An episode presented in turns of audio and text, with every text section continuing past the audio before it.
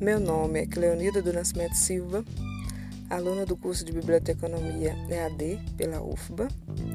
Esse podcast é referente à atividade 3 da disciplina Informação, Comunicação e Documento, ministrada pelo professor Derek.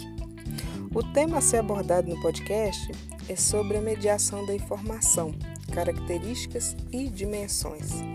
E para sua produção, foi usado os textos de Juliana Faquin Mediação da Informação na Sociedade do Conhecimento, e do Oswaldo Francisco de Almeida Júnior, que fala sobre a mediação da informação dimensões.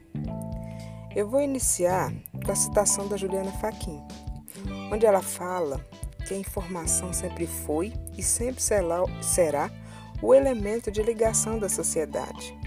Nesse ambiente informacional, a comunicação é o fator de ligação que propicia mais que acesso à informação, propicia também o contato, a comunicação entre pessoas.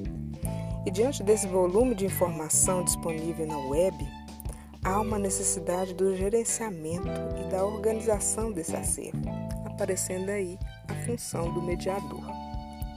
A mediação da informação é a ação de interferência, ou seja, para ela acontecer, tem que existir um terceiro elemento, que pode ser uma pessoa um software. Ela pode acontecer direta ou indiretamente, explícita ou implícita. O que vem a ser isso? Implícita está ligada às práticas documentárias cotidianas, ou seja, é o cotidiano do profissional da informação.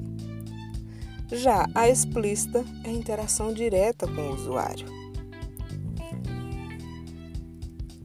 O Almeida Júnior, ele cita no texto dele que a mediação da informação possui duas dimensões.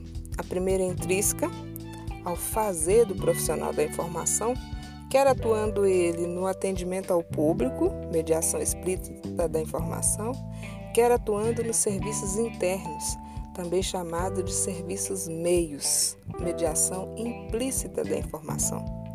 A mediação, nesse caso, é inerente ao fazer. Ela está presente independente da vontade do profissional.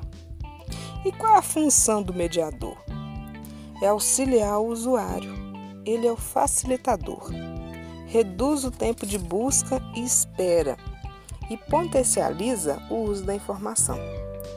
Com o advento da web, que é um canal condutor de informação e onde há um grande volume de produção de informação, em que todos podem ser produtores, mediadores e usuários, a função do mediador é filtrar a informação e direcionar a quem de interesse a ela busca.